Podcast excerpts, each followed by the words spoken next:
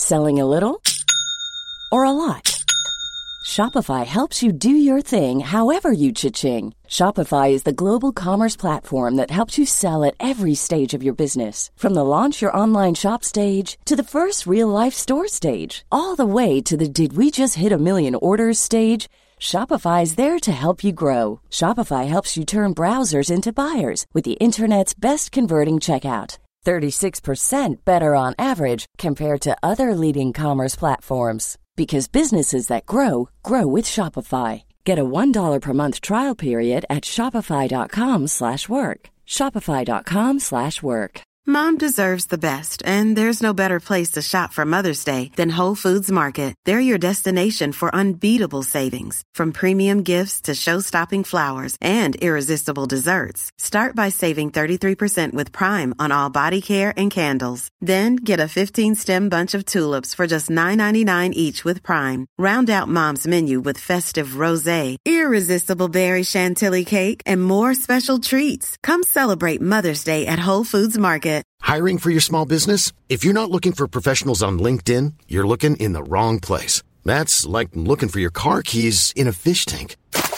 LinkedIn helps you hire professionals you can't find anywhere else, even those who aren't actively searching for a new job but might be open to the perfect role. In a given month, over 70% of LinkedIn users don't even visit other leading job sites. So start looking in the right place. With LinkedIn, you can hire professionals like a professional. Post your free job on linkedin.com slash people today.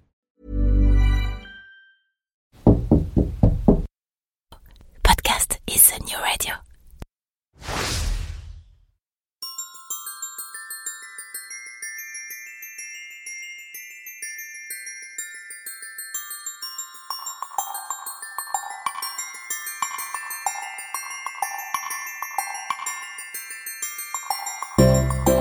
Bon matin et bienvenue dans la saison 3 de Fais-tu.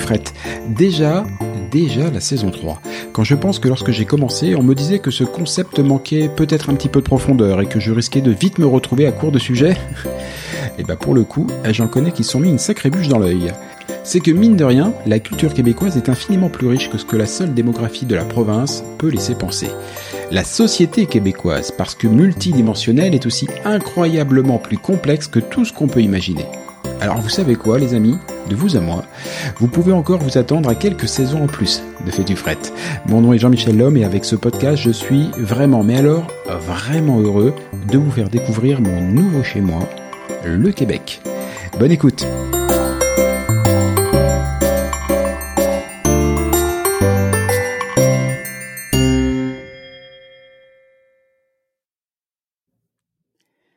Le Québec est une terre d'influence. Il y a d'abord une influence américaine et anglophone. Et oui, quitte à casser l'image romantique de nos cousins québécois, le Québec est avant tout une terre nord-américaine. C'est sa place, son histoire, et c'est naturellement vers l'oncle Sam que le regard de la belle province se tourne d'abord lorsqu'elle regarde loin. Il y a aussi une influence française et francophone. Cartier, Champlain sont les pères fondateurs du Québec tel qu'on le connaît aujourd'hui, ou du moins tel qu'on croit le connaître. La langue d'ici est un étendard, une bataille et une fierté autour de laquelle se construit l'incroyable culture québécoise. Et non content de s'être allègrement affronté au cours des siècles, des plaines Abraham euh, jusqu'aux côtes des îles de la Madeleine, ces deux influences anglo et francophones restent encore aujourd'hui la mère des batailles autour de laquelle se structure la société québécoise. À bien y regarder, même la question de l'indépendance de la province est la parfaite continuité de cette lutte d'influence qui dure depuis cinq siècles. Cinq siècles de guerre, cinq siècles de chicanes, d'accords de réconciliation, de rechicanes, de réconciliation, et cinq siècles qui auraient voulu occulter une autre réalité, une autre influence. Celle de ceux qui, bien avant que Cartier ne descende de son rafio, habitaient les terres de Québec depuis des millénaires. Je veux parler des premiers peuples. D'une manière un peu trop technique à mon goût, on les appelle autochtones. Mais signe d'une reconnaissance croissante de leur, de leur identité propre, on parle désormais de nations autochtones. De manière carrément blessante et irrespectueuse, on les appelle encore parfois indiens. Et n'allez pas croire que ce n'est qu'un terme utilisé dans une frange un peu bas du front de la population. Ce mot d'indien, on le retrouve dans des lois, et pas les plus glorieuses, dans des livres d'histoire et aussi dans toute la culture hollywoodienne qui a inondé la planète et dire que l'Inde et les vrais Indiens que Cartier comme Colomb pensaient trouver se trouvent juste à plus de 11 000 kilomètres de Montréal. je ne sais pas si vous vous rendez compte du ridicule de la situation, mais Imaginez, vous quittez Paris direction Toulouse pour vous rendre chez un certain Patrick que vous ne connaissez pas. En route, le GPS vous lâche et vous bifurquez sans le vouloir et vous arrivez à Lyon chez un certain Tom. Mais comme vous êtes plus têtu que la moyenne, vous allez passer le reste de votre vie à appeler Tom Patrick et à expliquer même à vos enfants que Tom n'a jamais existé et qu'en fait il s'est toujours appelé Patrick. Têtu, je vous disais. C'est fou, hein C'est stupide. Et pourtant, c'est peu ou prou ce qui est arrivé au premier peuple. Camus disait Mal nommer les choses, c'est rajouter du malheur au monde. Sur ce continent, cette phrase prend tout son sens. Imaginez qu'au lieu de les appeler Indiens, on appelle les premiers peuples parce qu'ils sont historiquement des Américains. Qui seraient alors les immigrés hein? En voilà une bonne question. Un simple mot qui changerait vraiment beaucoup de choses. Mais revenons aux premiers peuples d'ici, à leur histoire, à leur culture et à leur place dans la société québécoise. Ces nations sont au nombre de 11 au Québec, et même s'ils n'y vivent pas tous, ils se répartissent dans 55 communautés. Il y a quelques semaines, avec la voix de Katia Bacon, nous avons découvert la nation Innu. Aujourd'hui, je vous propose de découvrir une autre identité, un autre peuple, une autre culture, les Abénakis. Pour cela, j'ai la chance de recevoir Suzy Obamsawin, qui est directrice générale adjointe au Conseil des Abénakis d'Odanak, et je vais essayer de le faire avec le bon accent. Quoi, Suzy? Quoi, Jean-Michel? C'était presque. Euh, c'était presque. Je, je, je débute. Hein, je voilà, j'essaye de maîtriser deux trois langues. L'Abénaki, c'est voilà, c'est c'est sur ma liste. C'est sur ma liste, mais j'y suis pas encore. Euh, Suzy, est-ce que tu pourrais m'en dire un petit peu plus pour, euh, dresser le tableau sur l'histoire des Abénakis? Oui, absolument. En fait, euh, faut comprendre déjà notre histoire comme étant un peuple qui a occupé euh, aujourd'hui, qui est connu aujourd'hui euh, sous la Nouvelle-Angleterre, puis le sud de, la province du Québec. Donc, cette réalité-là fait en sorte que euh, pour euh, la nation abénakise, euh, la colonisation s'est inscrite très tôt là, dans le processus, dans le sens où, ben, en fait, les colons ou les grands explorateurs sont débarqués d'abord sur notre territoire ancestral. Donc, les échanges, les liens, les affrontements ont été rapidement opérés là, sur notre territoire et est venu, disons, teinter beaucoup notre histoire et qui nous sommes aujourd'hui. Donc, la nation abénakise euh, au Québec, il y a deux communautés, Odanak et Wolinak. Nous sommes un peu plus de 3000 membres. Ça reste une petite nation à l'échelle des autres nations au Québec. Euh, notre territoire ancestral va jusqu'aux environs de Boston au Massachusetts. Donc, c'est juste pour donner aussi euh, mm-hmm. l'horizon de la grandeur du territoire. Donc, souvent, on va parler du, des délimitations de notre territoire comme étant la région de Boston, la rivière euh, Richelieu, euh, lac Champlain à l'ouest, puis à l'est, plus aux environs de la rivière Etchemin, avec le fleuve Saint-Laurent étant la limite au nord de notre territoire. Donc, c'est un vaste, un, vaste, oui, c'est ça, c'est une vaste région qui aujourd'hui, techniquement, de façon officielle, il nous reste 7 kilomètres carrés qui est vraiment attribué, dans le fond, à la nation. c'est les territoires qu'on appelle les réserves indiennes d'Odanak et de Wallinac, qui est euh, vraiment ce qu'on a officiellement. Mais nous continuons d'avoir un lien avec notre territoire ancestral malgré toutes les contraintes, malgré tout les euh, les pressions en fait qu'on a qu'on a subi à travers le temps. Euh, la nation bénakise, c'est aussi une nation qui continue de perpétuer son mode de vie traditionnel.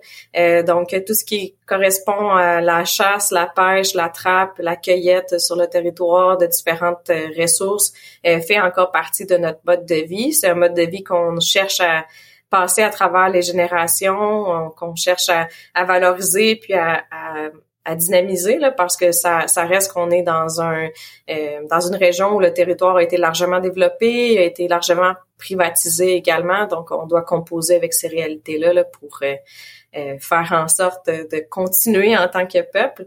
on a un lien très très fort avec entre autres le frêne noir, qui est une essence forestière euh, avec laquelle euh, nous faisons des paniers, entre autres, euh, fait la vannerie, donc des paniers de freins et de foin d'odeur. Euh, ça, c'est vraiment quelque chose de distinctif de la nation qui est encore présent aujourd'hui. Donc, c'est aussi, selon la création de la légende de la création chez les Abénakis, nous sommes issus du frein, donc nous avons été façonnés dans le frein. Ça, donne une idée de qui nous sommes en tant que peuple. Comment est-ce qu'on fait Tu dis euh, que euh, bah, qu'aujourd'hui vous essayez de faire vivre cette histoire et de faire vivre cette, cette culture et notamment tout ce rapport à, à la nature. Mais comment est-ce qu'on fait pour le faire vivre concrètement lorsque officiellement le territoire a été réduit à 7 km carrés et qu'accessoirement on est en 2022, qu'on est au Québec, qu'on est dans un pays euh, bah, moderne avec euh, des, des, routes, des autoroutes, euh, des bagnoles, de l'internet, de tout ce qu'on veut, que, que, que, ce qui pour vous est probablement le, le, votre culture initiale, vos pratiques initiales, je passe à, à, la chasse, à la pêche, sont devenues dans le dans la culture québécoises ou occidentales sont devenues de simples loisirs et non pas forcément des, des modes de vie. Comment est-ce qu'on fait pour euh, bah pour arriver à, à faire vivre ça dans un dans une réalité qui est peut-être un petit peu tout autre? Oui, c'est sûr qu'au niveau, euh, disons, relation avec le territoire, déjà, il y a une dimension effectivement à, tenir compte.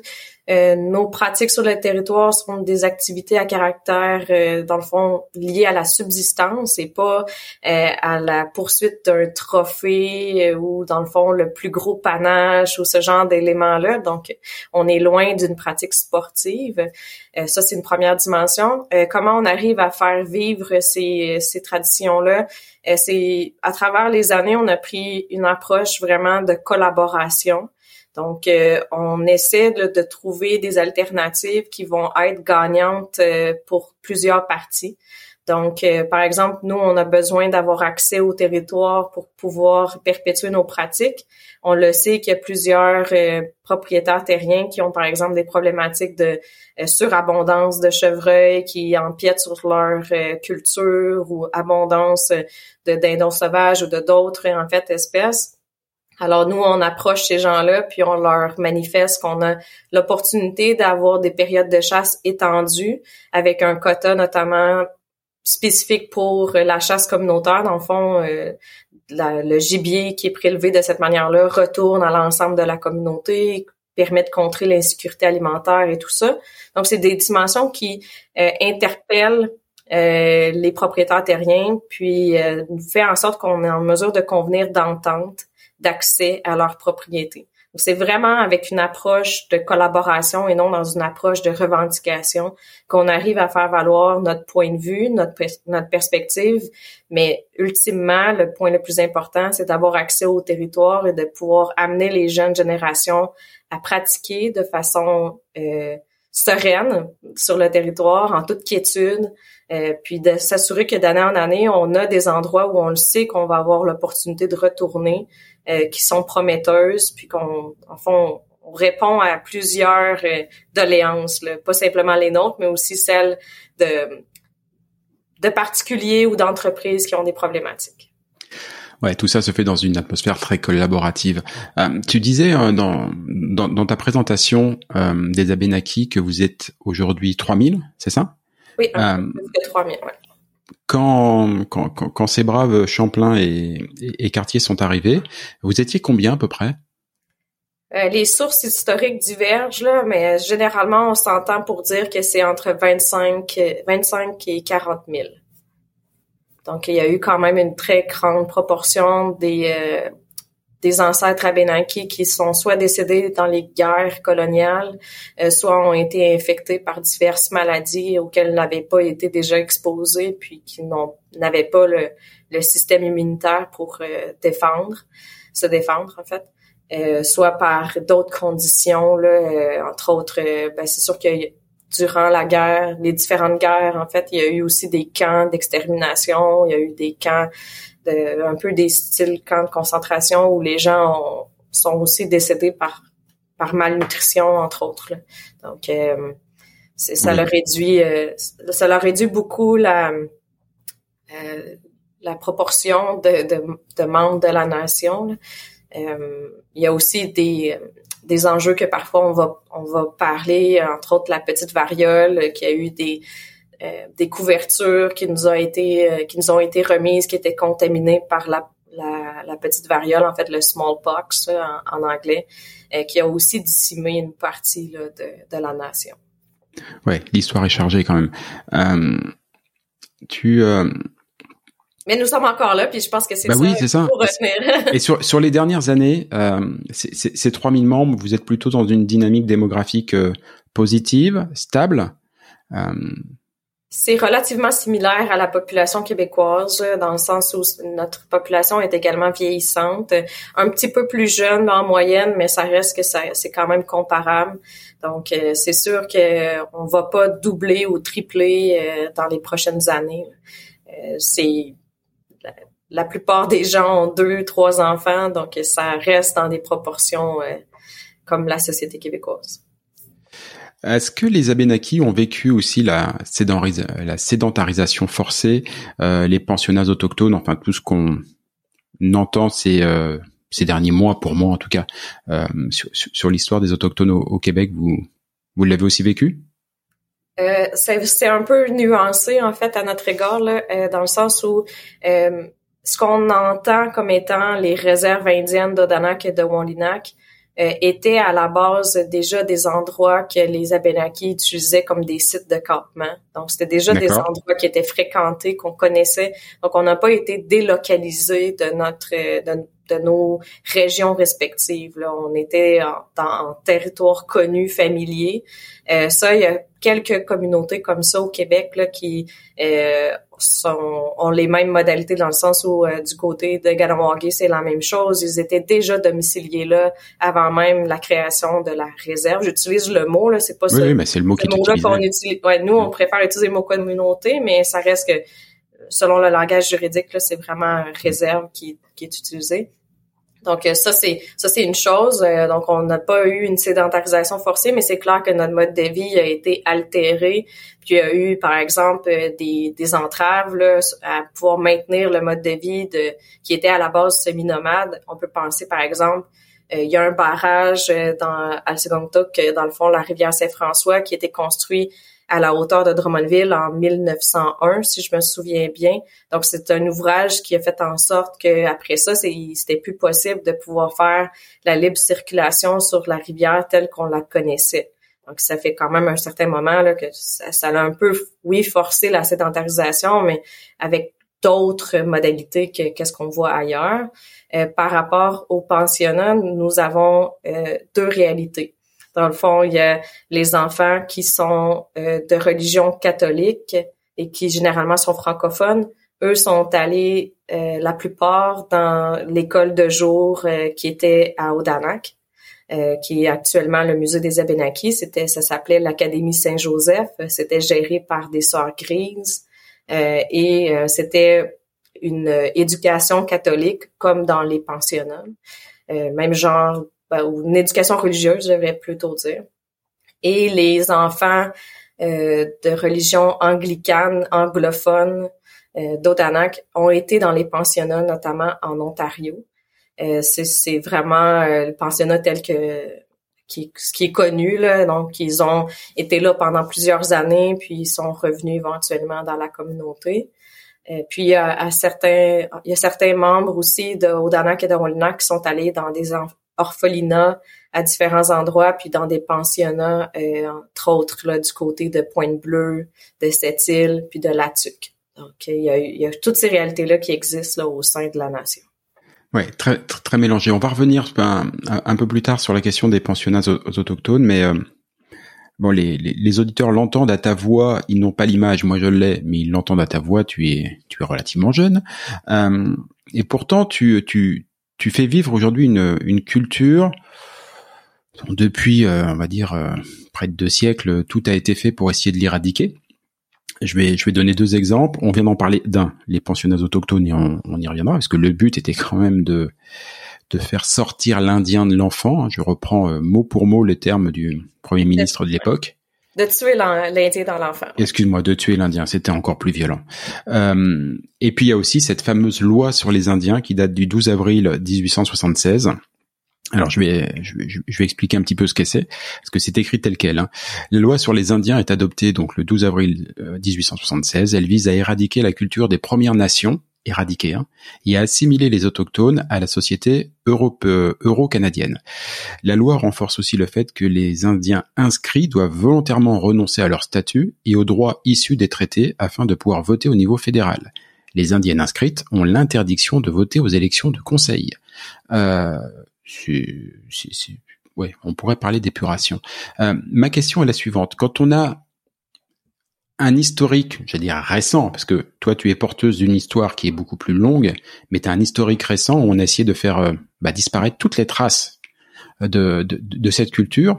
Comment est-ce que toi, qui es relativement jeune, tu peux arriver à retrouver euh, les origines de la culture et puis les, bah, les faire revivre? Tu nous expliquais en quoi ça, consistait, mais par quelle magie tu retrouves euh, tu retrouves tout ça ou par quel tour de passe-passe les Abénakis ont réussi, malgré tout ce qu'ils ont dû subir, à protéger leur culture? Ben, En fait, on, on est, je pense que tous et chacun, puis surtout les, les personnes de ma génération, sont conscients qu'il y a eu une perte culturelle, qu'il y, a, qu'il y a des éléments de la culture qu'on va avoir de la difficulté à se réapproprier. Mais par contre, il y a plusieurs dimensions qu'on a réussi à passer à travers les générations qui ont qui ont des éléments où les gens ont vraiment résisté à ce que l'identité abénaquise reste vivante. Puis ça, c'est, c'est ceux-là qui, sur lesquels on doit s'attarder davantage. Donc, euh, on, on a encore plusieurs pratiques qui sont, euh, entre autres, la vannerie, la production de paniers en freine et en foin d'odeur, c'est quelque chose qui existe encore, qui est encore vivant.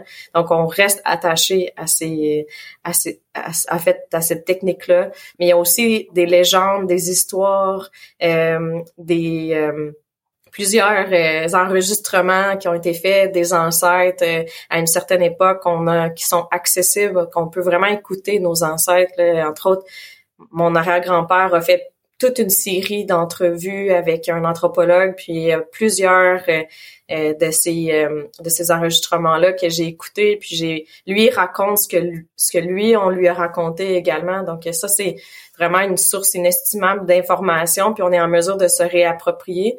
Puis ultimement, je pense que pour répondre simplement à la question, c'est on doit se rappeler que on, on a le droit d'être fier d'être qui nous sommes peu importe ce qui nous reste aujourd'hui d'héritage.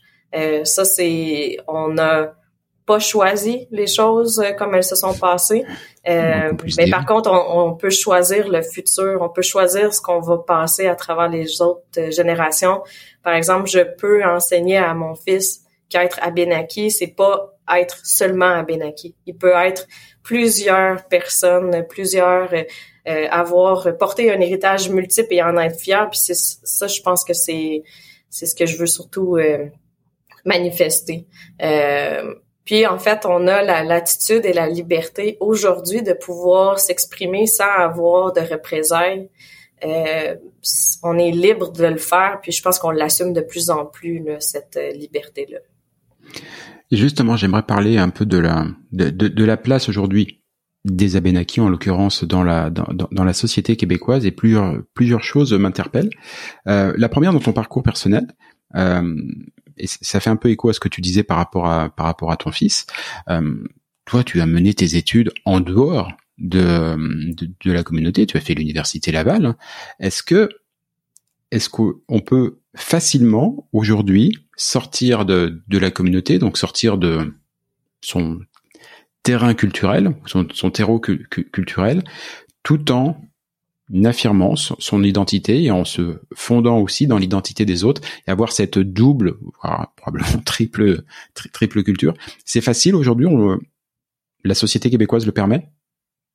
Facile, je sais pas si je m'avancerais à utiliser le mot facile, mais mais c'est possible. C'est ce qui fait quand même une grande différence. Euh, euh à la génération de mon grand-père, quelqu'un qui allait à l'université perdait son statut indien, de, avait plus accès à sa communauté, donc il, se coupait volontairement de ses, de son réseau, de son noyau. Donc ça, c'était, alors on, on, peut pas dire que c'était possible d'aller à l'université. Euh, aujourd'hui, j'ai on n'a plus ces modalités-là qui, qui s'appliquent, donc on, nécessairement les opportunités sont beaucoup plus variées, plus nombreuses. Euh, je pense aussi que, en fait, au sein de la nation bénakise, il y a vraiment un haut taux de scolarité. Là, donc, euh, c'est c'est plus fréquent euh, pour nous d'aller à l'université, quoique pour moi, personnellement, je suis la première personne de ma famille qui est allée à l'université, qui en fait qui a même complété des études primaires, secondaires. Donc, ça, après ça, mon, mon petit frère a fait exactement la même chose que moi. Donc, on a tous les deux euh, été chercher euh, des études secondaires, des études universitaires de deuxième cycle. Donc, je pense que là, on a tracé la voie pour euh, les prochaines générations. Ils pourront y aller en toute latitude, sans sans contrainte, je pourrais dire. Mais c'est sûr que quand on gravite dans des sphères où il y a entre autres de la recherche qui est effectuée, euh, on devient un peu une source d'attrait, puis on, plusieurs euh, euh, personnes sont intéressées à savoir c'est quoi notre quotidien, qu'est-ce qu'on, comment on, on, réussit à graviter dans les dans le milieu universitaire et tout ça. Alors que moi, je me rappelle quand j'étais à l'université, j'avais juste une intention, c'était de compléter mes études universitaires. C'était pas nécessairement de d'aller euh, exposer mon identité puis d'aller euh, d'aller m'investir dans différentes causes. Je voulais aller je voulais atteindre mon objectif de dire je suis capable de faire des études universitaires puis après ça euh, mes, mes prochains qui vont suivre vont, pouvoir aussi le faire. C'était vraiment mais ça reste que je me suis fait challenger à plusieurs reprises. Euh, on m'a manifesté à plusieurs reprises euh, des commentaires que faut comme faut faut soit ignorer, soit euh, pas se laisser affecter par là, parce que ça ça peut venir nuire à comment tu te sens là, dans cet univers-là qui est, oui, un peu loin de ce qui est familier. Là. Il y a du racisme? Oui, il y a du racisme. Je pense que ça, c'est les gens qui pensent qu'il n'y a pas de racisme au Québec, là, ils ont pas, ils vivent clairement dans une réalité que leur propre identité n'est pas challengée, là, parce que c'est, euh, oui, il y en a. Souvent, par contre, ce racisme-là, il est alimenté par une ignorance et un non-enseignement de ces réalités-là. Donc, euh, c'est arrivé très fréquemment, justement, à l'université où on m'a posé des questions, puis clairement, les gens avaient jamais été exposés euh, au sujet des peuples autochtones, n'avaient pas eu l'occasion de rencontrer des, des membres des peuples autochtones, euh, n'avaient pas eu de partage autre le fait là outre le fait que d'apprendre que le qu'il y avait des nomades des, des sédentaires là et ça s'arrêtait là, leur connaissance des peuples autochtones. Donc faut, faut, moi, personnellement, je, au premier regard, au premier commentaire, je, fais preuve vraiment d'ouverture puis de tolérance parce que je sais qu'il manque d'éducation populaire au niveau des peuples autochtones. Donc, je fais ce premier pas-là en prenant le temps de répondre aux questions sans me laisser heurter. Mais après ça, si la personne continue à aller dans cette même direction-là, puis reste sur ses positions, là, c'est sûr que c'est, je préfère me retirer. En fait, je sais que je vais pas euh, réussir à faire changer les mentalités de tous et chacun. Donc, je me concentre sur ceux qui ont un intérêt réel de vouloir euh, ouvrir leurs horizons davantage. Donc, en résumé, quand il y a quelques mois, il y a eu ce, cette prise de conscience, en tout cas c'est comme ça que je l'ai ressenti moi, cette prise de conscience dans la société québécoise suite à, ce qui s'est passé avec Joyce Echaquan.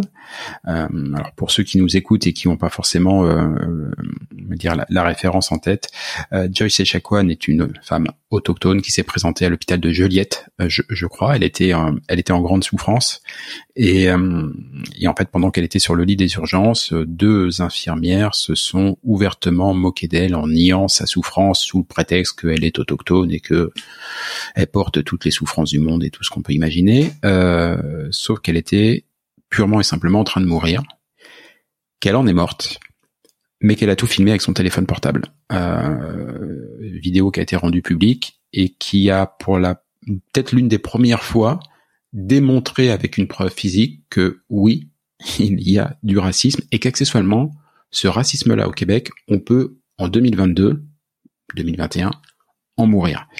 Euh, ça a été une prise de conscience pour beaucoup de monde, mais toi, du coup, ça t'a pas forcément surpris, c'était pas quelque chose de nouveau?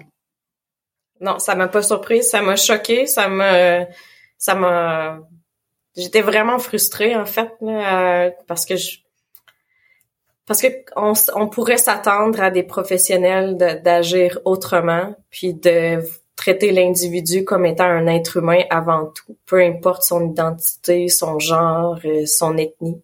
Euh, donc, euh, moi, c'est surtout ça que c'est un peu comme de dire encore une fois qu'on est des citoyens de deuxième ordre. Donc, euh, on est moins important à soigner que d'autres individus.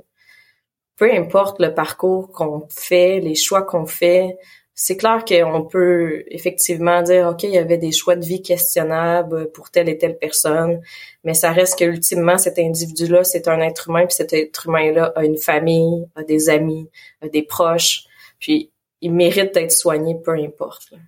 Euh, donc, je pense que c'est... Je, je trouve qu'elle a fait un cadeau vraiment riche de d'avoir la lucidité de prendre cette vidéo-là puis de l'exposer parce qu'après ça, ça devenait sans équivoque. Qu'est-ce qui s'était passé? Jusqu'à ce moment-là, tout ce qui était manifesté a été beaucoup banalisé ou a été comme ben c'est ton côté de la médaille, il y a un autre côté de la médaille, puis peut-être que c'était trop sensible ou t'es trop émotif ou il y avait toujours comme une excuse pour venir altérer ce qui était vécu au quotidien. Mais là c'est c'est, c'est, en fait, quiconque regarde la vidéo peut, peut constater que c'était inacceptable puis que clairement c'était pas la première fois que ce genre de situation-là se, se produisait. Tu le disais tout à l'heure, le, le, le, racisme à ton endroit envers celui euh, envers les autochtones ou le racisme en général est, euh, est souvent la, la, la, conséquence de simplement d'une d'une méconnaissance, euh, d'une ignorance. Euh, pour toi aujourd'hui, quels sont les euh, les points sur lesquels il faut travailler pour que bah, les gens se connaissent, pour qu'on connaisse les cultures autochtones, pour qu'on connaisse la culture abénaki C'est quoi encore les les incompréhensions, les les loups, les je sais pas, les, les choses à soulever pour que pour que ça y est, ça y est, on on se comprenne quoi. Ben c'est sûr qu'on part quand même un peu de loin. Euh, donc, euh, déjà, savoir qu'il y a 11 nations au Québec avec euh, plusieurs communautés qui composent chacune de ces nations-là, que chacune de ces communautés, nations et nations ont une culture propre, que dans le fond, on n'est pas un tout homogène qui pensons toutes de la même façon. Là. Je pense que c'est important de l'exposer, qu'on a tous et chacun une perspective, euh, entre autres euh, au niveau territorial ou au niveau des légendes, des contes qui sont associés à qui nous sommes. Ça, c'est important de, de, le de, le manifester parce que souvent, les gens, ils réagissent « Ah, mais là, ils s'entendent pas entre eux, ils devraient s'entendre. » Mais on s'entend pas entre nous comme par exemple le Québec ne pourrait pas s'entendre avec l'Ontario parce que chacun a ses, ses positions puis chacun a ses, son regard sur certaines situations. Donc ça c'est déjà une chose. Puis aussi d'en parler dans un contexte en continu. Là. Donc oui, on part d'abord de, de, partir que l'histoire du pays et il y avait une occupation antérieure à l'arrivée des explorateurs puis des colons et tout ça. Donc déjà de, de venir le, statuer puis de, de le renforcer qu'il y, avait une occupation millénaire de ces territoires-là euh, et de continuer sur cette ligne du temps-là avec le fait que juste nous sommes encore là aujourd'hui. Nous sommes des êtres encore présents qui, qui sont euh, qui avons des rêves, des aspirations, qui avons aussi des, ambitions, qui veulent euh, euh avoir euh, des opportunités, que leur en fait on veut être grosso modo libre comme tous et chacun là, donc avoir l'opportunité d'être heureux, je pense que ça c'est c'est ça aussi. Donc il faut être capable de nous inscrire à tous ces moments-là de l'histoire comme étant des êtres humains déjà là, vraiment de rappeler là, nous sommes des êtres humains et que c'est et que nous sommes encore là. Donc ça c'est parce que beaucoup à mon sens, à moi, trop souvent, on va avoir un regard sur le passé. Donc, nous étions hmm. comme ça. Nous faisions ça. Nous avions tel mode de vie. Mais j'existe encore. J'ai un, j'ai un fils, donc la nation continue. Euh, puis c'est clair, j'espère, ou peut-être, en ce qu'on verra, il est encore trop jeune, mais peut-être que lui aussi aura des enfants, donc clairement, la nation va continuer.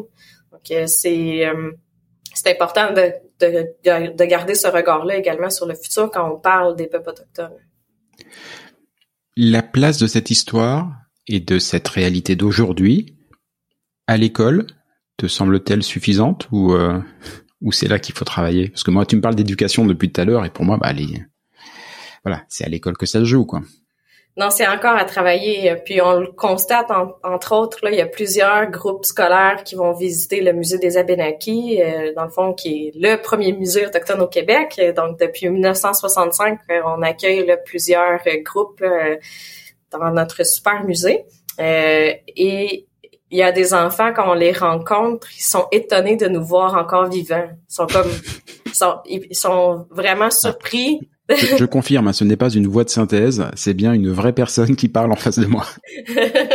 Mais c'est, ils sont, euh, en fait, ils ont des réactions très, euh, c'est très mignon aussi là. Ça reste des enfants, donc il faut, je veux dire, on prend pas personnel nécessairement, mais c'est arrivé, on m'a déjà dit, wow, tu dois être vraiment vieille là, c'était à Benakis. Puis là, je suis comme c'est quoi, je suis vraiment vieille, j'ai l'âge, j'ai l'âge que j'ai. Alors, si, si c'est le cas, je tiens à vous dire que visiblement, il y a des produits cosmétiques chez les Abenaki qui doivent être assez exceptionnels, puisque non, a priori, euh, non, c'est pas très âgé. Exactement, plante médicinale, là, on, a, on a la cure de jouvence. non, c'est euh, donc euh, c'est là où on voit que clairement il y a, oui, il y a une partie de, de l'histoire qui est racontée, mais il manque plusieurs dimensions.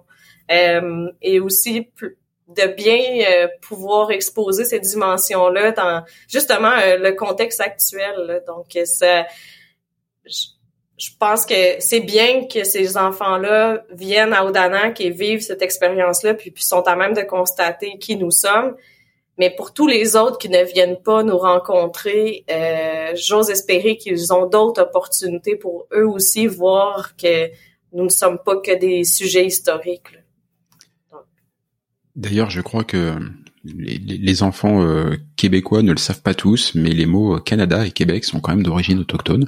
Euh, ce sera bien de leur rappeler à l'occasion parce que voilà, hein, c'est quand même un peu un, peu l'un des premiers trucs. Euh, quand tu parles de, la réalité d'aujourd'hui, j'ai une des questions que je me pose. Alors, je sais pas comment je vais arriver à la formuler, mais en fait, je, vois un petit peu le Canada après deux ans ici comme une espèce de poupée russe. C'est-à-dire qu'il y a la nation canadienne, après, en l'occurrence, il y a la nation québécoise, et puis il y a toutes les nations, tu parles de la nation Abenaki, euh, toutes les nations autochtones, euh, qui en plus, effectivement, tu, tu, tu, le précises, mais dans chaque communauté, ont quand même des cultures et des, histoires propres. Euh, ma question, c'est comment est-ce que tout ça peut s'organiser efficacement? De plus en plus, j'entends parler, alors j'ai pas la terminologie, mais de on va dire, de, de gouvernements, de voilà, en tout cas de représentants gouvernementaux qui sont issus des ou qui représentent les, communautés autochtones. Moi, sur la partie, j'allais dire plus euh, la, la, plus visible, je vois déjà que le fédéral et le provincial se foutent joyeusement sur la tronche euh, pour le moindre sujet et que ça retarde et que ça complexifie énormément les choses. Euh, J'ai l'impression qu'il y a une troisième dimension qui arrive de plus en plus d'un côté, je me dis super, il y a une reconnaissance, probablement enfin, tu me diras si j'ai raison. Et d'autre côté, je me dis oh putain, c'était déjà le bordel. c'est quand même pas gagné. Comment ça marche? C'est extrêmement complexe effectivement. euh, ben en fait, je pourrais peut-être commencer en disant que pour ma part, euh, je m'identifie d'abord comme étant Alnon-Basquois. Dans le fond, qui est, euh, qui veut dire Benakis en français, mais que quand on traduit, ça veut dire être humain. Donc, euh, je m'identifie d'abord comme ça, puis après ça. Tu, peux répéter parce que c'est très joli, être humain?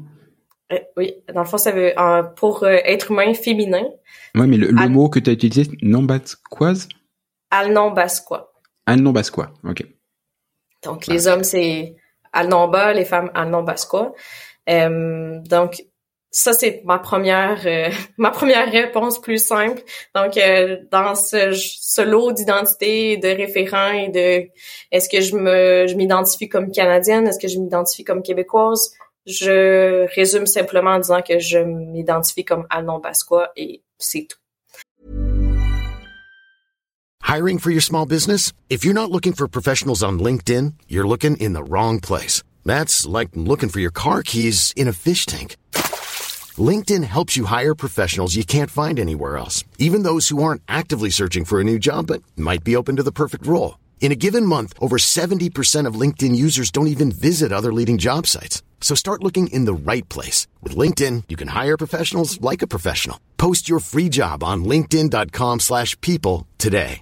Imagine the softest sheets you've ever felt. Now imagine them getting even softer over time. That's what you'll feel with Bowl and Branch's organic cotton sheets. In a recent customer survey, 96% replied that Bowl and Branch sheets get softer with every wash. Start getting your best night's sleep in these sheets that get softer and softer for years to come. Try their sheets with a 30-night guarantee. Plus, get 15% off your first order at bowlandbranch.com. Code BUTTERY. Exclusions apply. See site for details. Euh, ça reste que j'habite dans la province du Québec, dans le pays qui s'appelle le Canada, donc je gravite à travers tout ça, puis c'est un peu comme ça pour bien des, des membres des peuples autochtones. Euh, après ça, quand le fédéral a commencé à faire des reconnaissances territoriales, euh, puis qui étaient articulées par différents différentes ressources, on va dire, là, des différents ministères, euh, ben c'est bien, c'est c'est positif. Euh, en fait, c'est c'est sûr que c'est bienvenu. Là, ça, j'oserais même dire c'est gentil. Quand tu parles de reconnaissance territoriale, c'est euh, c'est quoi? Parce que moi, il y a un truc qui me qui, qui m'étonne, c'est quand j'entends, euh, par exemple, Justin Trudeau, il y a pas très longtemps, qui, lorsqu'il est venu pour rencontrer le pape, on en parlera juste après, a commencé son discours en, disant Je reconnais que nous sommes ici en territoire autochtone, je me souviens plus de, euh, de, quelle nation il, il, a cité, et que nous occupons ce territoire. Euh, c'est aussi un discours qu'on va entendre, enfin un texte qu'on va entendre euh, au Centre Bell à Montréal avant chaque match des Canadiens. c'est ça la reconnaissance des territoires? Ou ça va plus loin? Ok, c'est ben, ça.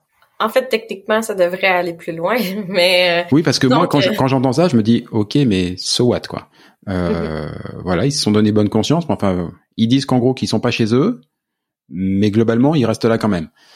Donc, j'ai du mal à comprendre le concept, j'avoue.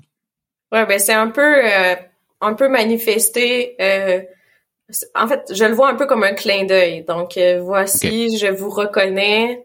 Euh, effectivement, ce sont des territoires non cédés, donc euh, que vous n'avez pas, euh, que vous n'avez pas en fait convenu d'un traité ou d'une entente quelconque pour à, une certaine époque de, dans la dans le processus de colonisation finalement. ça reste ça reste une déclaration de principe dans le sens où n'importe qui peut en formuler une, mais quant à moi, c'est OK, une fois que tu as reconnu que c'est mon territoire non cédé, c'est quoi tes prochaines actions? Euh, qu'est-ce que tu vas vraiment engager comme, euh, comme comme orientation pour tenir compte que c'est mon territoire non cédé? Parce que tu viens de le manifester que tu l'as dit donc euh, maintenant ouais tu, tu l'as tu l'as dit moi tes paroles je je on a une grande euh, un grand respect pour les paroles prononcées. Donc, euh, si si tu l'as manifesté par euh, par voie écrite ou voix orale, je considère que tu le penses réellement. Donc, si tu le penses réellement, quelle est ta prochaine étape? C'est souvent là où le processus s'arrête, dans le sens où pour, pour, bien des gens, la reconnaissance territoriale, c'était que de l'exprimer à haute voix devant une foule, puis voilà, c'est fait mais c'est beaucoup plus profond que ça parce que OK, à partir de maintenant que tu as reconnu le territoire, est-ce que tu vas euh, m'impliquer, m'inclure dans le développement du territoire? Est-ce que je vais avoir accès euh, aux redevances versées sur ce territoire-là? Est-ce qu'il va y avoir des opportunités qui vont être accordées à la nation pour se développer également, vu que c'est mon territoire? Tu m'as dit que mm. j'étais chez moi. Donc, euh, c'est ce genre de dimension-là que pour l'instant, moi, je trouve que c'est encore assez vide comme processus. Euh, puis je pense que les, les gouvernements se sont fait challenger aussi à cet égard-là, de dire si vous vous avancez dans cette voie-là, c'est vraiment gentil, mais restez pas là, parce que si vous restez là, c'est clair qu'il va y avoir des insatisfactions, puis il va y avoir aussi de l'incompréhension, parce que on partage pas une perspective commune là, à cet égard-là. Oui, mais le, le, le terme que je m'étais noté en préparant l'entrevue, c'était remuer le couteau dans la plaie. Euh, j'avais l'impression que c'était un petit peu ça en fait, en disant euh, ah bah je te rappelle que tu m'as pas cédé le territoire, je te rappelle que je me suis installé, mais enfin je compte pas bouger quand même. Merci, bonne journée. Euh, c'est un peu euh, et en même temps avec toute la bonne volonté du monde, si je prends un territoire comme euh, comme Montréal, je pense à, au, texte des Canadiens à chaque fois avant chaque match, je me dis ok imaginons qu'ils veuillent aller plus loin. Bah, ok, mais ils font quoi? Je veux dire, Montréal, là, ça va être un peu compliqué de, de, de restituer le territoire. Euh, il y a deux, trois constructions dessus, euh, quelques personnes qui se sont qui, qui se sont installées. Mis à part, euh, mis à part éventuellement une modalité financière, mais qu'est-ce qui, qu'est-ce qui pourrait être fait aujourd'hui raisonnablement pour que justement cette reconnaissance aille plus loin et que et, que les nations les nations autochtones puissent se retrouver si ce n'est toute leur place, au moins une partie de leur place dans ce qui était leur territoire initialement. Ben, je pense que la ville de Montréal est quand même lancée dans cette euh, direction-là. Euh, je sais pas spécifiquement si le Canadien de Montréal va aller plus loin, mais de manière générale, la ville de Montréal, je pense qu'elle a fait certains pas, entre autres en cherchant à faire rayonner euh, les peuples autochtones. il y a plusieurs euh, expositions, entre autres, là, qui ont été euh, qui ont qui ont été développées. Il y a un nom de rue qui a été changé pour, euh, dans le fond, enlever le nom d'un oppresseur puis le remplacer par quelque chose, en fait, le toponyme en qui est pour Montréal. Donc, je pense que ce genre d'action-là, ça n'a pas toujours besoin d'être financier, mais je pense que c'est quand même, on, on à augmenter la visibilité des peuples autochtones, à les faire rayonner, puis à, faire euh, aussi créer des ponts pour que, par exemple, les gens qui vont à Montréal aient l'opportunité d'aller à Ganawagé ou d'aller dans d'autres communautés Mohawk, puis de pouvoir apprendre sur eux, connecter, faire vivre leurs entreprises. Donc, je pense qu'il y a quand même ça d'initier. C'est sûr que est-ce qu'on va arriver à un moment où on va être pleinement satisfait? Je, ça, je sais pas. Mais je pense qu'il faut vraiment garder à l'esprit qu'il y a plusieurs actions qui ont été engagées. À mon sens, c'est mieux que juste dire une reconnaissance territoriale.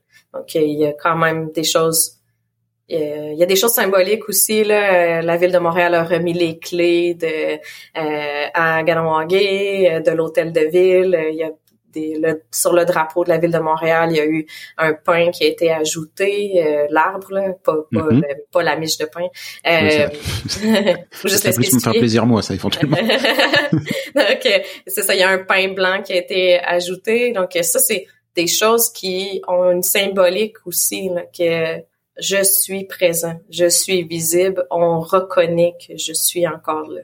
Puis ça, c'est ça vient aussi ça vient nécessairement jouer dans notre processus de guérison euh, à, chacun d'entre nous également. Ouais, les symboles, ça compte. Il y a un autre symbole euh, qui s'est joué au niveau à Ottawa, au niveau canadien.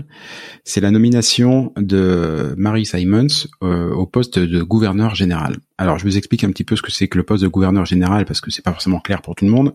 Euh, vous avez certainement entendu parler du, du Commonwealth. Euh, et si vous venez, euh, si vous venez au Canada, bah, vous verrez que le visage d'Elisabeth II est sur bon nombre de billets puisque c'est la reine du Canada. Euh, et euh, la reine Elisabeth II a une représentante officielle qui est en permanence au Canada, et en l'occurrence, c'est Mary Simons. C'est un rôle, euh, on va dire, assez euh, représentatif, honorifique, simplement, sans forcément beaucoup de beaucoup de poids, mais par contre, c'est un en termes de représentation et de symbole, c'est un c'est un rôle qui compte vraiment. Pour la toute première fois, euh, ce rôle a été confié à une femme issue d'une communauté autochtone. Mary Simons. C'est un, geste qui a été euh, salué de par le Canada et de par le monde par énormément de personnes. Au Québec, c'est aussi une nomination qui a fait euh, quelque peu polémique parce que si Mary Simons parle parfaitement anglais, si Mary Simons parle parfaitement le langage de sa communauté autochtone, elle n'a qu'une maîtrise très approximative du français et évidemment la question de la langue au Québec, c'est quelque chose, euh, c'est quelque chose d'important. Deux questions. La première, est-ce que cette nomination, toi, personnellement, et en tant que représentante directrice générale d'une communauté Abenaki, est-ce que c'est quelque chose qui t'a fait plaisir? Est-ce que ça rentre dans les symboles dont tu nous parlais, qui t'aident à guérir? Enfin qui vous aide à guérir? Personnellement, j'ai pas vraiment d'allégeance à la couronne britannique, euh, donc à la, à la symbolique du, du rôle. Ça, je pense que c'est une chose. Par contre, de savoir qu'une qu'une femme autochtone a atteint ce niveau-là dans la société canadienne, je pense que c'est surtout ça qu'il faut se rappeler, puis il faut garder euh, notre regard centré sur cette dimension-là. Euh, on vient de faire éclater les plafonds de verre, en fait. On mhm. vient de, de vraiment manifester qu'il y a aucune limite à qu'est-ce qu'on peut devenir dans la société, euh, que le fait que nous soyons autochtones d'une nation ou d'une autre euh, nous empêche pas d'accéder à ce genre euh, de, de rôle-là dans la société. Peu importe ce qu'on peut en penser du rôle en question, là, mais je pense que si on garde le focus sur le fait que elle a atteint ce, niveau-là, puis c'est une personne qui est reconnue pour étant euh, pour ayant une bonne rigueur, euh, qu'on le sait qu'elle va euh, qu'elle est à la hauteur de ses engagements, qu'elle va nécessairement venir influencer le cours des décisions avec le pouvoir qu'elle a, bien évidemment. Là. Mais ça reste que c'était, c'est, je pense, en tout cas, du moins à mon égard, c'est, c'est vraiment positif parce que je me disais, n'importe qui qui voit ça, n'importe quel jeune des communautés qui cherche un modèle, ça pourrait devenir un modèle de référence, là, de dire, euh, elle a réussi, je peux aussi réussir. C'est, c'est ce qui arrive avec chacune des, chacun des individus qui occupent pour la première fois des nouvelles positions euh, qui n'avaient pas encore été occupés par euh, des personnes autochtones. Ça, on vient encore une fois de manifester. Si tu as le rêve de devenir telle personne, tu peux le devenir parce que cette personne-là vient de faire éclater la barrière qu'il y avait. C'est aussi une reconnaissance de la langue c'est une reconnaissance de la langue. Puis je sais que ça, c'est une, une, polémique que je peux comprendre là, parce que le, le, Québec insiste beaucoup pour que les gens qui ont ces fonctions-là soient bilingues. Euh, je peux vraiment comprendre la déception qui a été générée. Euh, je pense que il faut avoir un peu de tolérance et d'ouverture mm. au fait que le français, c'est sa troisième langue, euh, gravée dans un univers aussi où la plupart de ces euh, de ces interactions vont être soit en inuktitut ou en, anglais. Euh, je pense qu'il faut laisser la chance au coureur là, de par le profil qu'elle présente. Mais je comprends vraiment la discussion qui a eu lieu au Québec. Puis c'est vrai qu'il y a, une, il y a une polémique, mais euh, mais euh, mais moi de mon œil, dire externe, enfin de moins en moins externe, j'ai quand même trouvé la manière dont la polémique est arrivée assez assez intéressante parce que jusqu'ici, jusqu'à cette nomination, effectivement, la revendication du, euh, du, Québec, euh, de la, du gouvernement québécois, de la société québécoise en général, c'était que pour les postes représentatifs euh, au Canada, les gens devaient être bilingues. Et bim, Marie Simon s'arrive, et ben, Vlatipa, qu'elle est bilingue. Sauf qu'on n'a pas précisé quelle langue. Mmh. Oui, elle est bilingue, elle parle, elle, elle, parle Inou, c'est ça? Inuktitut. Inuktitut. Et euh, évidemment, elle parle anglais. Elle est parfaitement bilingue. Et là est arrivée la notion de dire ah oui, mais en fait, quand on dit bilingue, il y a peut-être pas que l'anglais et le français. Ce qui, pour moi, était très intéressant parce que ça montrait qu'à la fois toutes les langues autochtones avaient été complètement sorties du scope jusque-là, et tout d'un coup, bah, ça les remet sur la table. Et de plus en plus aujourd'hui, quand on parle de Marie Simons au Québec, on dit oui, mais il faudrait qu'elle soit trilingue. Mm-hmm. Ouais, ben c'est ça. On, nous demande généralement toujours plus. on a rajouté une petite couche. Euh... euh ouais, en fait, c'est un sentiment qu'on vit quand même assez souvent que euh, plusieurs d'entre nous vivons la pression d'être euh, doublement meilleurs. En fait, on doit pas juste être bon, on doit être doublement bon parce que déjà, on est autochtone, fait que mm. on, porte ce bagage-là, mais il faut aussi bien comprendre la société québécoise, bien comprendre la société canadienne, de pouvoir s'exprimer dans les deux langues officielles, de pouvoir euh, avoir euh, la, connaissance sur l'entièreté des sujets. Donc, c'est quand même euh, une pression assez importante, alors que Mary Simon, quand on regarde son profil, c'est quelqu'un qui avait un parcours qui permettait d'occuper ce genre de fonction-là puis d'être en mesure de pouvoir opérer adéquatement. Donc euh, c'est pas comme quelqu'un sur le coin d'une rue là qui a été choisi c'était vraiment quelqu'un avec un profil, avec un bagage, avec des expériences qui étaient pertinentes pour le rôle dans un moment où le, Canada avait manifesté qu'il voulait euh, offrir davantage d'opportunités ou de le voir comme une occasion de réconciliation. Donc, je sais que, fait que bref, il fait, faut, je pense pas qu'il faut considérer la candidature de de Madame Simon juste sur la dimension du bilinguisme ou du trilinguisme. Il faut le voir dans un hmm. D'abord voir la compétence. Mhm. déjà.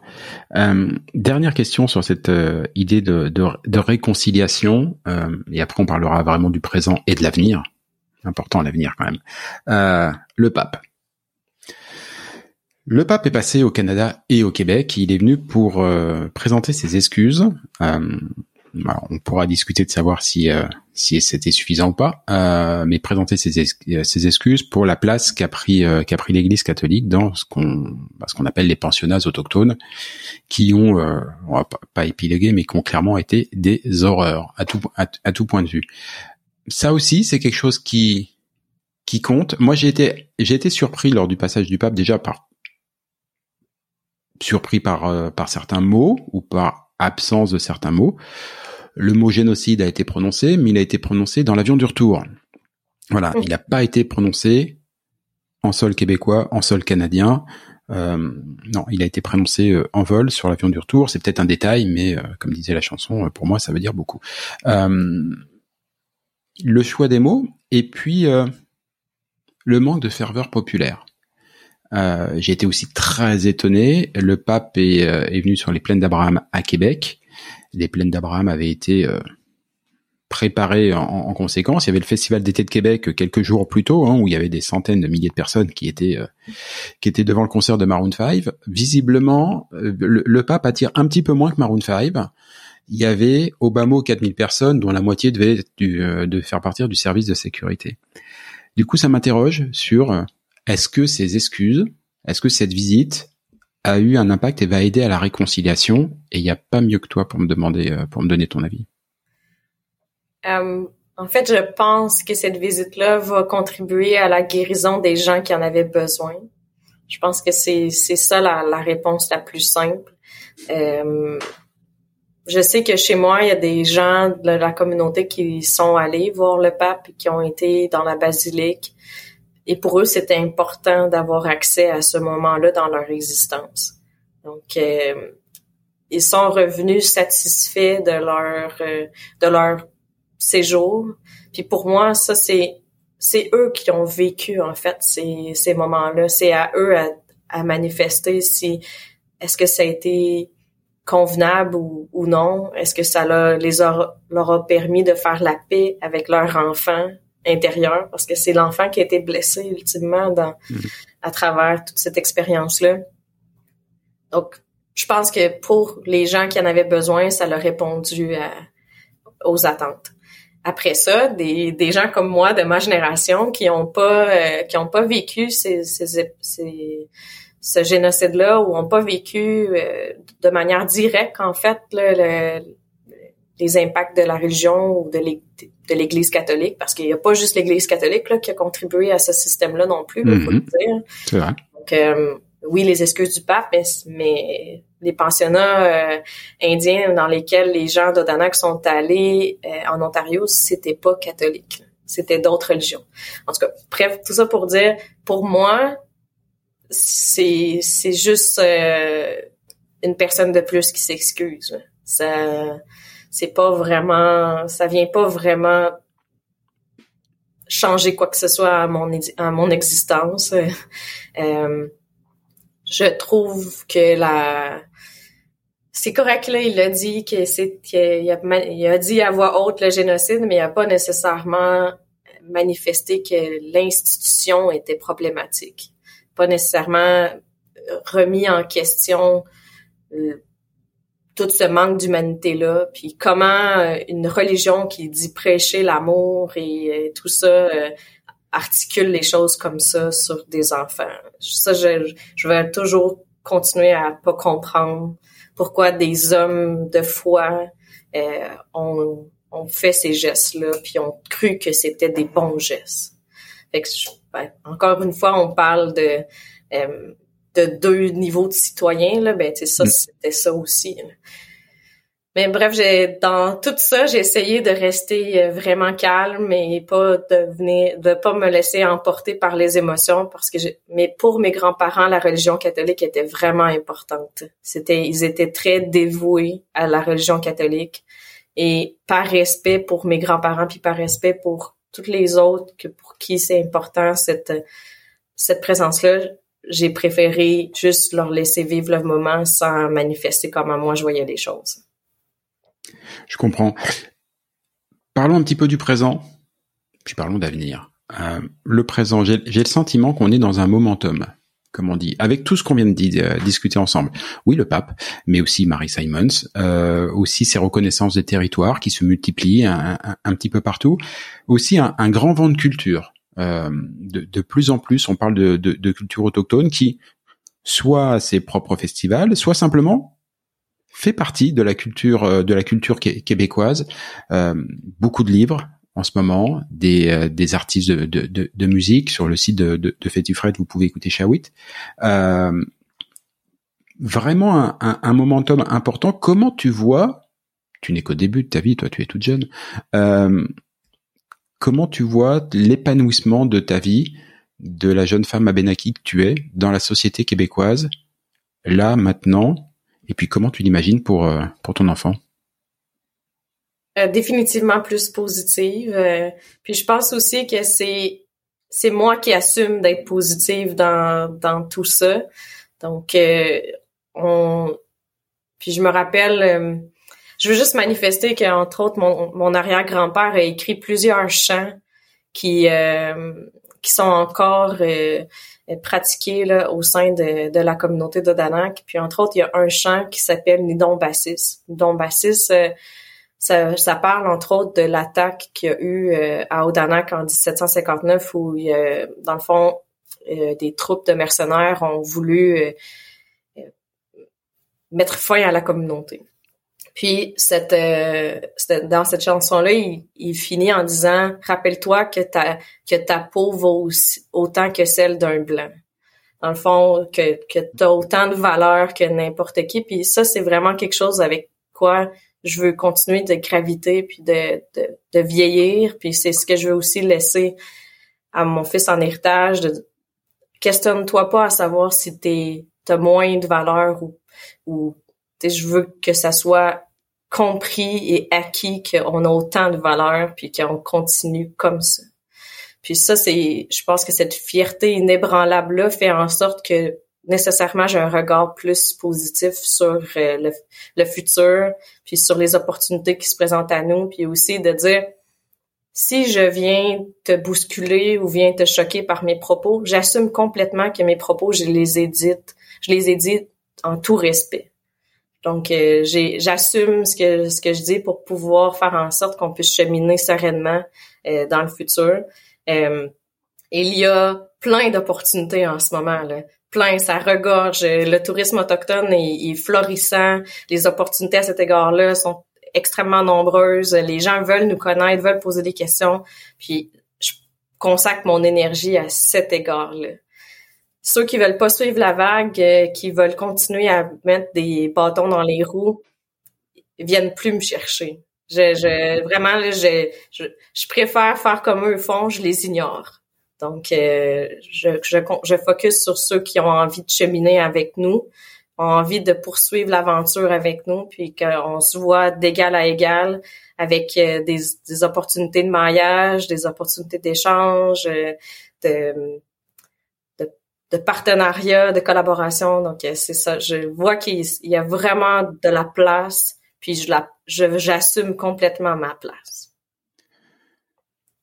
Actuellement, à la télévision québécoise, il y a un, un, auteur qui est aussi un journaliste et un présentateur, en l'occurrence Michel Jean, qui est d'origine Inou et qui euh, ne l'a pas toujours fait, mais depuis quelque temps, depuis qu'il présente le, le, TV à midi, commence euh, sans arrêt toutes ses émissions par couer tout le monde, hein, comme j'ai essayé de le faire euh, en presse parce que c'est la Binaki est légèrement différent, mais avec un accent assez merdique. Mais j'ai essayé, hein, tu notes. J'ai fait un pas. il y a donc un, un présentateur, euh, une célébrité à la télévision qui est d'origine euh, autochtone. Est-ce que demain, il pourra y avoir un ou une autochtone? Voilà, peut-être même une Abenaki, peut-être même qui aurait fait un podcast Pétufrette, euh, engagé en politique québécoise, voire pourquoi pas Premier ministre, c'est quelque chose qui est, qui est possible? Je pense que tout est possible. Moi, je mets aucune barrière à, qu'est-ce qu'on peut faire et ne pas faire. Euh, c'est clair qu'il y a toujours des conciliations à prendre en considération. Euh, mais de manière générale, en tout cas du moins à Odanak, n'importe qui qui va chercher des opportunités, va essayer d'aller exposer en fait, euh, aller chercher de la visibilité, euh, s'impliquer, s'investir, il va être supporté par la communauté. Il va, on va pas venir lui dire ah t'as choisi la politique québécoise, euh, tu viens rejoindre les rangs là, de de de l'oppresseur ou peu importe comment qu'on pourrait le nommer. Au contraire, non, c'est vas-y, essaye, fais fais fait un peu euh, vient contribuer en fait au changement puis apporte euh, ta voix là, à ce à ce processus là puis je pense que ça c'est euh, c'est ça. Moi je vois vraiment pas de limite. Il pourrait y avoir des premiers ministres. Après ça c'est est-ce que la société est prête? Est-ce que la société mm-hmm. veut, voir ça? Est-ce qu'ils vont supporter? Il y a plusieurs candidats entre autres au sein du de Québec solidaire qui sont de peuple autochtone, entre autres ici, là, dans euh, un des conseillers à Odanak qui se, présente aux élections euh, provinciales euh, sous la bannière Québec solidaire. Puis ça, ça, ça fait partie de, de, ses aspirations à lui aussi de pouvoir partager le message à, à différentes à différents niveaux, puis être en mesure de pouvoir influencer le cours, le cours des choses là, dans différentes tribunes. Je pense que c'est important de s'investir. Si on s'investit pas, on peut pas rester juste dans nos organisations puis essayer puis espérer du changement. Il faut aussi s'impliquer, être présent, euh, être disponible dans le reste de la société également. L'une de l'une des manières de, de s'impliquer dans la société et euh, et d'apporter aussi votre votre regard, votre histoire, votre culture et euh, j'allais dire votre expérience ou votre expertise même. Euh, est-ce que c'est pas l'écologie? Je, je m'explique. Tu as, tu as commencé cette, cet entretien en parlant justement de, de votre rapport, j'allais dire, culturel à la nature, assez différent de celui qui est le nôtre aujourd'hui, où la nature est principalement soit touristique, soit récréative. Euh, non, vous avez un, historiquement en tout cas un, un, rapport à la nature qui, qui, est très différent. Or, la nature aujourd'hui, on voit bien qu'elle pète de partout. Euh, elle craque, voilà, la, la planète flambe on cherche tous des solutions. Peut-être que c'est un, angle qui euh, sur lequel on, aurait tout intérêt à vous écouter, peut-être un, peu plus que d'autres en tout cas, ou en tout cas vous écouter aussi. Oui, je pense qu'en fait, ça, il y a vraiment des points de rapprochement importants euh, à faire entre euh, la vision écologique ou environnementale portée par euh, plusieurs groupes individus et celle que nous avons de, de notre côté. Je pense qu'effectivement, c'est c'est généralement moins litigieux, donc on est en mesure d'avoir un dialogue là, qui est euh, qui est plus constructif, euh, puis aussi où l'écoute est généralement plus présente. Donc ça c'est c'est sûr que on a vu à travers, euh, entre autres, les dernières années, plusieurs occasions où on a on a contribué, participé, collaboré avec différents groupes environnementaux écologiques. Puis ça, ça c'est tout le temps intéressant parce que c'est sûr que ensemble, on est plus fort que si chacun essaie mm. de, de faire valoir son point de vue. Ça, c'est je pense que c'est commun dans n'importe quelle société. Là. Plus on s'allie ensemble, plus on a la possibilité de faire passer le message puis d'atteindre les objectifs recherchés. C'est commun dans n'importe quelle société et en même temps, il est aussi commun dans n'importe quelle société que que on arrive pas toujours à dépasser nos différences et que ces, ces différences, au lieu de nous enrichir les uns les autres, euh, bah, nous amènent à des affrontements ou à des euh, ou, à des horreurs comme on a pu en, en, en discuter. Euh, ce qui est chouette, c'est que depuis euh, depuis un bon petit quart d'heure qu'on parle du présent et de l'avenir, euh, t'as les yeux qui brillent. moi, je suis vraiment là dans dans une perspective où euh, j'ai pas de limite. Donc euh, c'est pour ça que je pense que du haut de mes 37 ans, j'ai déjà atteint plusieurs objectifs de vie que je m'étais fixés, puis je suis vraiment comblée par tout ce qui... Euh, en fait, je suis très reconnaissante et j'ai beaucoup de gratitude par rapport à, à mon quotidien, à ma vie actuelle. Puis quand quand je repense entre autres à ce que mon grand-père me disait quand j'étais petite, dire euh, je, je suis fière de toi puis je vais toujours l'être, mais on dirait que je, je l'incarne au quotidien cette fierté là puis ça c'est ça. J'ai j'ai vraiment beaucoup d'admiration envers euh, tout euh, tous les jeunes des communautés qui se lèvent en ce moment, qui qui font euh, qui font à leur tête, qui décident en fait d'assumer qui ils sont, puis de j'ai si quelqu'un a envie de faire du euh, comme on, tantôt tu parlais de Chariot, ben de faire du reggae nous là ben y a, mm. y a, pas de problème. On y va on en fait puis on crée ce, ce, ce créneau là puis on, on se l'approprie on, on le on le vit. Puis je pense que ça c'est c'est vraiment quelque chose euh, de complètement différent des précédentes générations. C'est que on assume pleinement qui nous sommes et on est à l'aise avec ça. Donc c'est sûr qu'il y a encore plein de choses à, à, travailler, à améliorer, mais de manière générale, euh, on est beaucoup plus solide dans qui nous sommes que par exemple nos parents ont pu l'être par les par le contexte. Suzy, puisque on, arrive au terme de cette émission, j'aimerais que tu que, tu prennes, si tu le veux bien, ta casquette de guide touristique et euh, pour pour faire vivre cette fierté dont tu me parles depuis quelques minutes. Euh, il y a de bonnes chances pour que les gens qui écoutent ce, ce balado, ce podcast, n'aient jamais jusqu'ici entendu parler de la culture abénaki, des abénakis, du peuple abénaki. Euh, mais j'aime à croire qu'au bout d'un peu plus d'une heure d'entretien, ils ont une folle envie d'en savoir un peu plus. Imaginons qu'ils montent dans un avion, qu'ils atterrissent à, à, Montréal, à Québec. Euh, ils descendent de l'avion. Qu'est-ce qu'ils font? Qui c'est qu'ils viennent voir? Où vont-ils? Qu'est-ce qu'ils doivent lire? Quel, Voilà, qu'est-ce qu'ils doivent faire? Pour en savoir un petit peu plus? De manière générale, c'est sûr que si les gens visitent le site internet de tourisme autochtone du Québec, euh, au Québec, euh, vous allez avoir toutes ces informations-là. Euh, mais par contre, c'est sûr que je vais prêcher pour ma propre communauté. Ah bah oui. donc, nous avons le musée des Abénakis qui est situé à Odanak, qui, comme je l'ai déjà dit dans l'émission, est le premier, premier musée autochtone au Québec. Donc, ça fait déjà depuis 1965 que le musée est en opération. Euh, qui est un super beau musée, mais là, c'est difficile pour moi d'être impartial là-dedans. Euh, après ça, ben, c'est sûr que vous avez toujours l'occasion aussi d'assister au Power de soit Danak ou de Wonlina, qui est en fait une célébration de notre héritage avec des danses, des chants, des euh, la nourriture. généralement, le Power à Odanak, c'est la première fin de semaine de juillet, puis celui de Wonlinak est, est à la fin août. Donc euh, ça, c'est quand même euh, des, des, choses qui reviennent de façon récurrente, que c'est ouvert à, à tous. Euh, à Odanak, quand les gens viennent, ils peuvent aussi euh, aller faire certains sentiers. Dans le fond, il y a des sentiers dans la communauté qui sont aménagés, que les gens peuvent marcher pour découvrir, entre autres, c'est quoi les plantes médicinales, c'est quoi les usages qu'on en fait. il y a aussi des marécages où les gens peuvent admirer les tortues parce que nous avons l'opportunité d'avoir deux espèces de tortues à Odanak. Donc euh, ça c'est quand même euh, faut être juste faut seulement être discret vous allez être en mesure de les voir.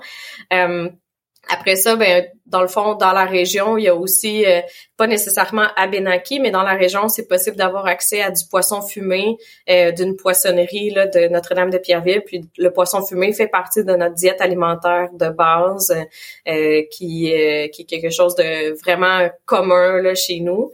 Il y a aussi des opportunités pour faire des certaines dégustations, entre autres de la sagamité, qui est notre soupe euh, traditionnel avec des fèves rouges et du maïs lessivé. Donc il y a ça. Puis euh, sinon, il y a, on, nous sommes en bordure de la rivière Saint-François à Segomtuk. Euh, la rivière en soi présente plusieurs opportunités de juste faire des descentes en kayak, faire le, le paddleboard maintenant qui est vraiment très populaire. Donc Bref, euh, l'idée, c'est de connecter avec le lieu, voir notre communauté, voir à quel point on est une communauté qui est dynamique, euh, qui est vivante, et qui, qui est aussi très euh, accueillante. Donc, il y a des boutiques d'artisanat dans la communauté aussi.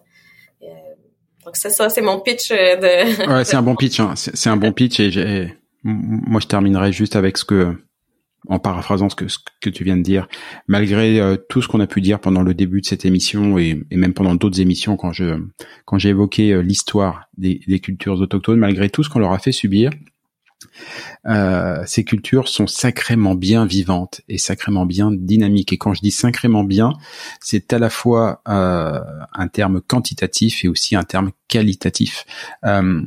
Vous pouvez pas connaître le Québec, vous pouvez pas prétendre euh, appréhender le Québec si vous faites l'impasse sur euh, sur ces communautés. Donc la communauté Abenaki, on vous a donné un Suzy vous a donné une belle feuille de route pour commencer à, à, bien l'appréhender. Voilà, il y en a, il y, en a 11 au Québec, 55 communautés différentes, 11 peuples, 11 peuples, euh, et c'est une histoire absolument riche et passionnante. Suzy, merci beaucoup. Bonne journée, merci. À bientôt. Ciao. À bientôt.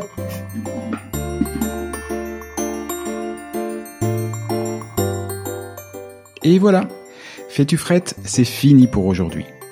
Si vous êtes arrivé jusque-là, bravo, vous avez vraiment toute mon admiration. Mais bon, c'est probablement parce que cela vous a plu au moins un petit peu. Ou que vous êtes alors complètement maso. Bah, par défaut, j'opte quand même pour la première hypothèse. On va dire que c'est mon côté optimiste. Alors s'il vous plaît, rendez-moi service. Partagez ce podcast, parlez-en à vos amis, abonnez-vous et surtout, surtout, donnez-lui une note. Alors juste pour info, même si ce programme reste évidemment très perfectible, inutile de mettre un 3 ou un 4 sur 5. Au royaume d'Apple et consorts, il n'y a que le 5 sur 5 qui compte. Eh oui, c'est le jeu ma pauvre Lucette. Alors je compte sur vous. Pour le reste, vous trouverez tous les liens, les références vers les livres, les spectacles, les programmes et que sais-je dont on a pu parler au cours de cette émission et même ceux dont on n'a pas parlé mais qui me semblent intéressants. Tout ça, vous le trouverez dans le descriptif, dans les commentaires de ce podcast ou bien alors sur notre site internet fetufrette.com. Sur ce même site, vous avez d'ores et déjà la possibilité de vous inscrire à l'indispensable newsletter hebdomadaire que nous vous préparons et qui sera lancé très prochainement et j'y annoncerai les prochaines émissions et partagerai avec vous des articles, des infos, des bons plans qui pourraient bien nourrir votre curiosité à propos du Québec. Enfin justement, puisque vous êtes curieux, je suis sûr que vous avez des questions, des suggestions, que vous aimeriez qu'on traite tel ou tel sujet. Eh ben, je ne demande qu'à vous lire. Envoyez-moi un courriel. Oui, oui, oui, j'ai bien dit courriel. Envoyez-moi un courriel à l'adresse suivante. Fais-tu frette En un seul mot, tout attaché, sans espace, sans tirer ou quoi que ce soit. Hein. Donc, fais-tu frette à commercial. Ah oui, oui, oui j'ai oublié aussi. Ici, on ne dit pas at ou arrobase, on dit à commercial. Gmail.com. Bah, j'avoue que c'était pas très clair tout ça. On récapépète depuis le B2, vous allez voir, c'est très simple. Fais-tu frette F-A-I-S-T-U-F-R-E-2-T-E à commercial gmail.com. Pas compliqué. Vous vous souvenez qu'au tout début de cette émission, je vous ai dit qu'au Québec, on ne disait pas bonjour, mais bon matin. Et pour cause Car ici, pour se dire au revoir, on se souhaite de passer un bonjour. Alors bonjour à tous et à tantôt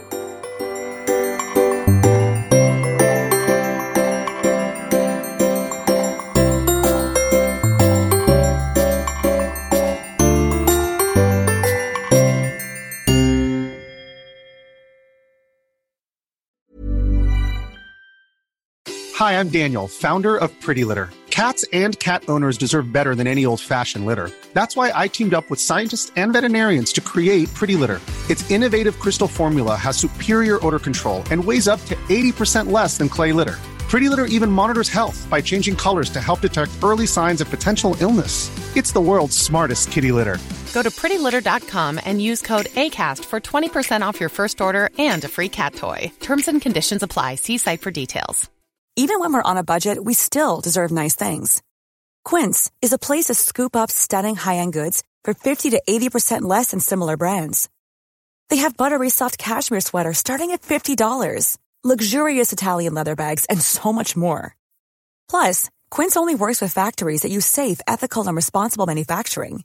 Get the high-end goods you'll love without the high price tag with Quince.